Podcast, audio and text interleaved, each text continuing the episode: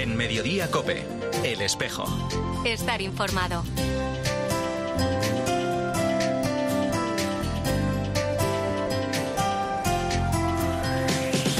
La una y 33 minutos, ¿qué tal? Bienvenidos al tiempo del espejo en Mediodía Cope en este 14 de octubre. A esta hora, como cada viernes, te cuento la actualidad de la Iglesia de Madrid. El saludo de Mario Alcudia.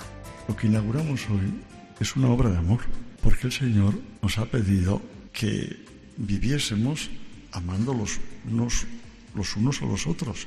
Y cuando vemos necesidades importantes que tienen los demás para alcanzar las medidas reales que tiene que tener un ser humano, pues ponemos en práctica este amor. Y esta obra que hoy inauguramos nace de vuestro amor, de querer a los demás, es el arzobispo de Madrid durante la bendición esta semana del nuevo edificio de la Fundación Cana, que se ubica en el entorno de la parroquia de Santa María de Cana, de Pozuelo de Alarcón, para contribuir a la educación y la estimulación de niños y personas con discapacidades y que se ha sufragado a través de la parroquia, con donaciones de fieles, particulares y benefactores. Ya son más de 200 las familias asociadas a esta institución nacida en 1999, entonces como Fundación Adipo.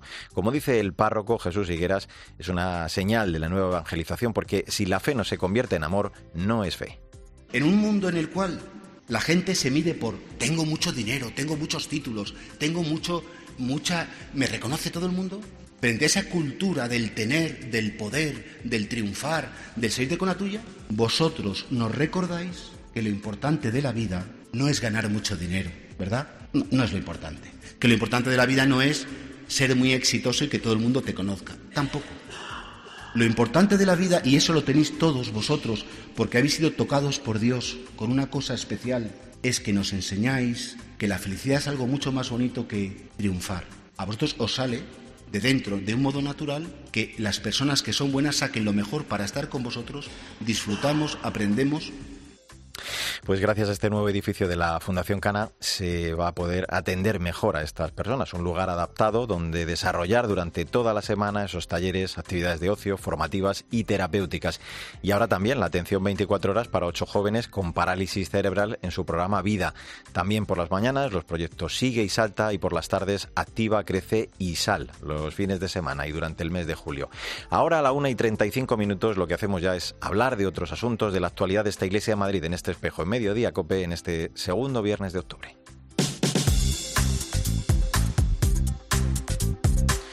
Comienzo contándote este viernes que San Isidro Labrador de Carabanchel, la parroquia de los Campos que trabajaba nuestro patrón, cumple 50 años de su erección canónica. Con este motivo hasta allí acudió el arzobispo de Madrid hace unos días, el templo que nació el 5 de febrero de 1971, a la vez que el barrio donde se ubicaban las tierras de Iván de Vargas, que labraba el santo. A escasos 10 minutos además andando se encuentra la ermita que se llamaba Santa María Magdalena y a la que Isidro acudía a rezar en los descansos de sus tareas. Además aún conservan en esta parroquia la figura originaria de madera del santo en el presbiterio. Hace cinco años la policromaron como parte de una intervención completa en el templo. Al párroco Braulio Cuenca, cuando predica sobre nuestro patrón, le gusta recordar que fue un hombre de oración, de fe sencilla, que supo ver lo sobrenatural de su vida y además incide en que a la gente hay que inculcarle la comunión de los santos y de forma muy particular lo que este santo representa también para la Iglesia. El cuarto centenario de su canonización es una ocasión única para acercarse más si cabe a su figura y donde nos alentó sobre todo en la homilía a seguir haciendo presente a Jesucristo en este barrio de Carabanchel y en estos tiempos difíciles también ser fieles a Cristo. Después de la Eucaristía tuvimos un agape fraterno donde pues nuestro eh, el señor cardenal pudo también pues conocer de cerca a la feligresía, a los jóvenes, saludar, bendecir a los niños y fue la verdad un día muy hermoso que nos ayudó a ver a toda la fidelidad del Señor y a experimentar una vez más la alegría de ser cristiano. Más asuntos. La parroquia San Juan de la Cruz está celebrando los 80 años de su erección canónica. El martes se cumplían 60 años de la inauguración del templo. Con este motivo, el domingo a mediodía va a haber una misa de acción de gracias presidida por el arzobispo de Madrid. En este acto se va a bendecir la nueva sede realizada en madera, imitando a mármol, para conjuntar con el altar y con el ambón. Además, para conmemorar esta efeméride, la parroquia va a poner en marcha este curso pastoral varios proyectos, entre ellos los tercero miércoles de mes a partir del próximo a las ocho y media de la tarde, también una vigilia de oración para jóvenes con exposición del Santísimo. Gabriel Comas es el párroco de San Juan de la Cruz. Hace 80 años la parroquia fue erigida canónicamente con identidad propia y una misión particular, el anuncio del Evangelio. Además, el, pasado 11 de octubre celebrábamos coincidiendo con la apertura del Concilio Vaticano II los 60 años de la inauguración del templo parroquial. Es por eso que hemos adoptado el lema anunciando, acogiendo y alimentando, para hacer realidad la invitación que hacía el concilio y que el Papa Francisco ha insistido, de ser una iglesia de puertas abiertas. La asociación Keimir, llave de la paz, en colaboración con Nuestra Señora del Buen Suceso y la comunidad greco-católica ucraniana, que tiene su capellanía en esta parroquia, organizan hoy a las nueve y media de la noche una marcha por la paz en el mundo y en especial por la paz en Ucrania, que va a dar comienzo, como te decía, a las nueve y media de la noche en la esplanada del Teleférico, en el Paseo de Pinto Rosales. Va a concluir en la esplanada de la Catedral de la Almudena, donde se rezará un responso por todos los fallecidos en la guerra y una oración por la paz. Algunos detalles más nos los ofrece el presidente de esta asociación, Fernando Antolín. Será una marcha en silencio, solamente a la luz de las velas o los teléfonos, y con alguna parada intermedia hasta llegar a la catedral. Allí rezaremos una oración por los fallecidos en las guerras y por la paz en el mundo, para manifestar nuestro deseo de que finalice cualquier acto de violencia y de terror, para que triunfe el amor y la solidaridad en el mundo, y para mostrar el deseo de todos de que reine la paz. Con el lema Solo Dios basta, la parroquia Santa Teresa de Jesús de Colmenar Viejo celebra mañana sus fiestas patronales en honor a la titular del templo, con un gran número de actividades que convierten a la parroquia en lugar de encuentro, convivencia, solidaridad y fiesta. Rafael de El Álamo es el párroco de Santa Teresa. Santa Teresa de Jesús decía que solo Dios basta. Para nuestra parroquia, cada año estas fiestas son una oportunidad para mostrar cómo Dios puede y debe estar presente en cada uno de los momentos de nuestra vida, en cada una de nuestras celebraciones de fe. Por eso resaltamos en el programa la centralidad de la Eucaristía, en la alegría de acoger y compartir con niños, jóvenes y mayores, música, mercadillo, concursos de tortillas y postres, paella solidaria. En definitiva, son días para exteriorizar la fiesta que cada uno tenemos en nuestro corazón al llevar a Dios en él y transparentar así que solo Dios basta. El Seminario Conciliar de Madrid comienza este curso con 84 estudiantes de entre 17 y 51 años, acompañados por seis formadores y cuatro directores espirituales. Y además este curso comienza con una buena noticia que han contado esta misma mañana. Vuelve a aumentar las vocaciones. Este año tienen 17 incorporaciones. José Antonio Álvarez es el rector del Seminario Conciliar de Madrid. Eh, el proceso de formación del seminario dura ocho años. ¿eh? Nosotros desde hace ya cuatro años venimos implementando el nuevo plan de formación de los seminarios que Dios sigue llamando, que Dios sigue contando con nosotros y que nos invita a vivir una vida apasionante, que es de algún modo lo que en esta casa eh, estos jóvenes que aquí se preparan pues intentan vivir. ¿no? Así hemos llegado a la una y 41 minutos. Enseguida nos vamos hasta el Santuario de Lourdes, donde desde el miércoles y hasta el domingo se está celebrando la 98 peregrinación de la Hospitalidad de Nuestra Señora de Lourdes de Madrid, a cuyos peregrinos ha acompañado estos días el Cardenal Osoro. Enseguida vamos a saludar al conciliario y nos va a contar desde allí, como te digo, todos los detalles en este espejo de Madrid en Mediodía Cope. En Mediodía Cope, el espejo. Estar informado.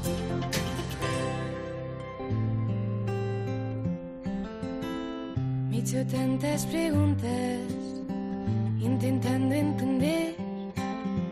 Me he lanzado a buscarte sin saberte ver. Me he asomado al abismo, me he atrevido a saltar.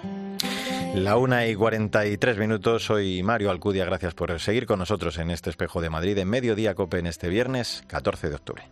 Para mí peregrinar tiene un sentido familiar, ya que mi tío José empezó hace muchos años yendo como enfermo y al final, después de unos cuantos años, la Virgen le regaló el poder ir años más tarde como hospitalario y poder servir a los demás. Desde entonces en casa hemos ido yendo a Lourdes muchos, mis abuelos, mis padres, mi hermana, mis primos, mis tías. Y para nosotros la verdad que ir a Lourdes es un verdadero regalo. No podría definirlo de otra manera. Pues es el testimonio, ya lo escuchabas, de María Ochoa, enfermera y hospitalaria de esta hospitalidad de Lourdes de Madrid, que lleva ya 20 peregrinaciones a sus espaldas. Ella decía que es un auténtico regalo. Desde el miércoles hasta el domingo participa junto a unas mil personas, entre enfermos, peregrinos y voluntarios, en la 98 peregrinación y nos vamos a marchar precisamente hasta ese lugar, hasta ese santuario mariano hasta ahora. Esta mañana, a las nueve y media de la mañana, los peregrinos han acudido con la hospitalidad a la misa en Santa Bernardet, junto a la gruta, creo, que en breve van a acudir a las piscinas piscinas y a eso de las dos y media de la tarde están previstos también algunos testimonios. Quiero preguntarle, digo por todo ello, al conciliario de la hospitalidad de Lourdes, a Guillermo Cruz. Hola Guillermo, ¿cómo estás? Buenos días, Mario. Bueno, aquí buenas tardes, que ya se ha comido. y nada, estamos muy bien aquí en el santuario de Lourdes. Y en esta 98 peregrinación. Qué bueno. Ayer estuvimos aquí con don Carlos también, que nos presidió la, Eucaristía en, la gruta. Y hablaba precisamente del acompañamiento ¿no? De, de, la Virgen en la enfermedad, ¿no? en esos momentos de dolor. Eso creo que era en lo que insistía el arzobispo de Madrid, ¿no? Pues mira, insistió en eso y habló sobre todo de algo que es muy bonito aquí en Lourdes, que con la peregrinación y con los enfermos eh, se vive de una manera muy palpable, sobre todo por medio también de los hospitalarios y de los peregrinos, que es al Dios cercano. Mm. En Lourdes uno se encuentra con un Dios cercano, con un Dios que cuida, un Dios que, por medio de María nos habla de la dignidad y de y del cambio de vida, ¿no? De una penitencia, de venir a lavarnos y también de un profundo amor a la Iglesia, ¿no? De venir aquí a peregrinar, a hacer una procesión, a, venir a la iglesia, a la capilla, ¿no? que, pidió la Virgen, que ahora una, son ahora cuatro basílicas ¿eh? grandísimas. ¿no? Claro. Así que aquí estamos. Eh, Guillermo, si he hecho bien las cuentas, eh, llevas casi dos décadas tú también, como María, yendo a Lourdes, los últimos siete años además como conciliario. así que como voz más que autorizada, te, pido que nos digas qué supone peregrinar a Lourdes, ¿no? Porque me da la sensación que como a los misioneros que, acuden a otros países, por ejemplo, eh, la experiencia os deja una huella muy grande, ¿no? Eh, cambia la vida para siempre. Pues mira, es verdad que, que a mí venir aquí a peregrinar como sacerdote, yo empecé a venir a peregrinar como sacerdote, pues me cambió y me ayudó mucho a entender lo que era ser sacerdote y un sacerdote al estilo de María Aquí venir a peregrinar no es solamente venir a peregrinar a un lugar mariano, que ya en sí pues, es una gracia y es una suerte, sino es venir a peregrinar a un lugar mariano donde la enfermedad, donde aquel que se siente excluido, aquel que se siente alejado, encuentra su lugar y encuentra pues esta mirada de, acogida, de cariño, ¿no? que Santa María le dio a la, a la vidente, que es Santa Bernadette. Pues eso es lo que aprendemos aquí peregrinando, que nuestra vida se convierte de pronto en un servicio al amor que hemos recibido, ¿no? Y es un servicio alegre. No sé si ahora está entrando un poco el ruido de la suena un poquito el sonido ambiente. Sí, pues, pues, y eso que me, me ha alejado bastante, porque ahora que hemos terminado de comer, Ah, luego tenemos ya lo que habéis dicho, los testimonios, la procesión eucarística y demás. Mm. Pues ahora están aquí los enfermos abajo, pues están ah, pues bailando algunos, están jugando los niños enfermos. estamos aprovechando todos este tiempo, ¿no? Aprendiendo a vivir. Dinos, eh, Guillermo, ¿cómo es ese eh, trabajo en estos días? ¿no? Esa comunión entre sacerdotes, eh, damas, hospitalarios, voluntarios, enfermos. Al final, yo creo que, en, cada peregrinación, al fin y al cabo, lo que estáis teniendo es una pequeña, gran familia, ¿no? Bueno, esto, esto, esto se entiende como familia o no se entiende.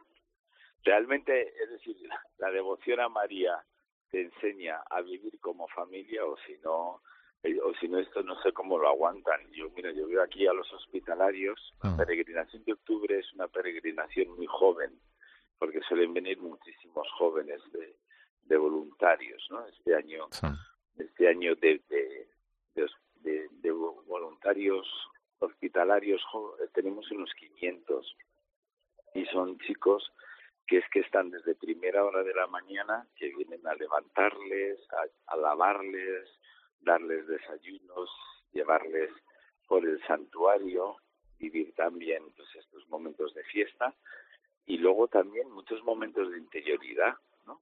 Entonces, ¿cómo, ¿cómo nace esta relación? Pues mira, a raíz de quererse se empieza a compartir la vida y, realmente pues, en los años de la pandemia lo hemos vivido mucho así, ¿no? Es decir, aunque no podíamos peregrinar, el cuidado que se tenía de muchos de los enfermos, de las residencias a las que vamos, era a mí realmente me ha enseñado mucho. Y a los sacerdotes, pues, pues me decía uno, ¿no? Que, pues que esto es una gozada, porque es estar acompañando continuamente, ¿no? Bien en la confesión, bien en una charla, bien, bien explicando ellos, tanto como una catequesis, pero bueno, también lo hacen también mucho los hospitalarios, ¿no? Que nos enseñan mucho lo que es Lourdes, ¿no? Pues eh, el anuncio de Jesucristo que también se hace con la cruz, desde la cruz y asumiendo la cruz por amor a los demás. Eh, hay que estar atentos a los que padecen la enfermedad y desde luego allí en torno al sufrimiento pues se encuentra también, claro que sí, al Señor y a María en esa actitud de, acogida. Guillermo Cruz, conciliario de la Hospitalidad de Lourdes y sacerdote al estilo de María, que me quedo con ello. Gracias por atendernos y que acabéis muy bien esa peregrinación que estamos seguros. Un abrazo muy fuerte. muchísimas gracias y aquí está la peregrinación diocesana, así que pedimos pues por las tres diócesis que peregrinamos juntas, que es también gente de Getafe y gente de Alcalá, ¿eh? que también vienen aquí a María mm. y os ponemos en la gruta ¿eh? para que también este amor y este cariño llegue a nuestra diócesis y vivamos ahí. ¿eh? Pues todo un regalo, te lo agradecemos muchísimo. Ahora a la una y 51 minutos entramos en la recta final de este espejo de Madrid de Mediodía Copen este 14 de octubre.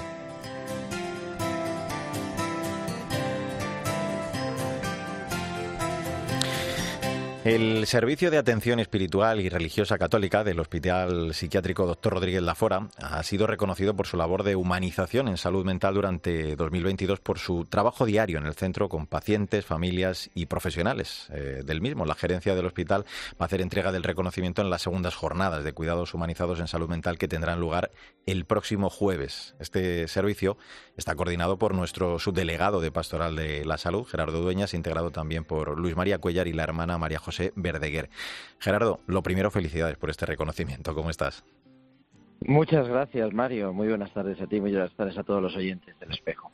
Bueno, todo ello eh, creo además que de alguna forma lo has podido compartir también hace unos días en Grecia, en el quinto Congreso Internacional de Pastoral de la Salud. Allí les has hablado de precisamente acompañar en el psiquiátrico, ¿no? El encuentro de la Iglesia y los sanitarios, decías, en el entorno hospitalario. Así que te pido algunas pinceladas, grosso modo, pues de cómo es esta labor precisamente, desde esta experiencia que tú conoces tan de cerca.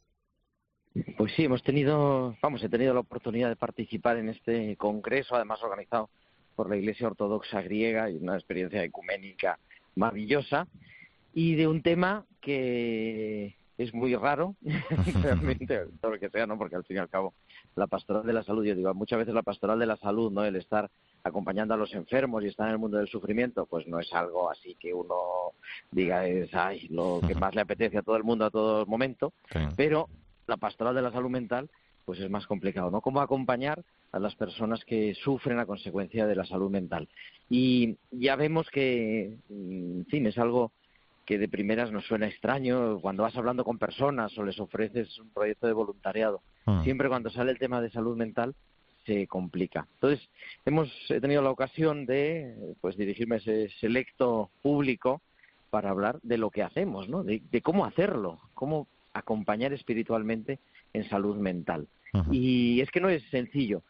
Hay una palabra que es clave eh, para acercarnos al mundo de la salud mental, que es el estigma, ¿no? El estigma que existe. Si nosotros pensamos, tú dices, oye, pues un vecino le han diagnosticado de una enfermedad grave, de un cáncer. Pues enseguida estamos pendientes, qué te pasa, en qué te puede ayudar, si necesitas que te traiga la compra, lo que sea. Si nos enteramos que otro vecino le han diagnosticado de esquizofrenia, por ejemplo, pues a lo mejor intentamos no un poco con él, claro, en el ascensor, ¿no? No vaya a ser que me haga algo. Y, y esto que para la población general es, bueno, es verdad, caes en la cuenta, pero te da un poco de miedo, reparo, para las personas que sufren problemas de salud mental es algo cotidiano.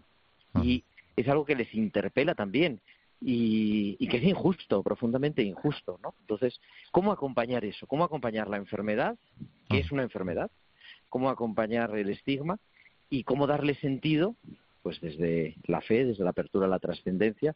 Eso es lo que intentamos hacer un poco, más o menos. Tú llevas eh, 11 años ya trabajando con, con, estas personas, también con sus familias, con, con los sanitarios. ¿Qué, ¿Qué te ha enseñado en lo personal esta experiencia, Gerardo?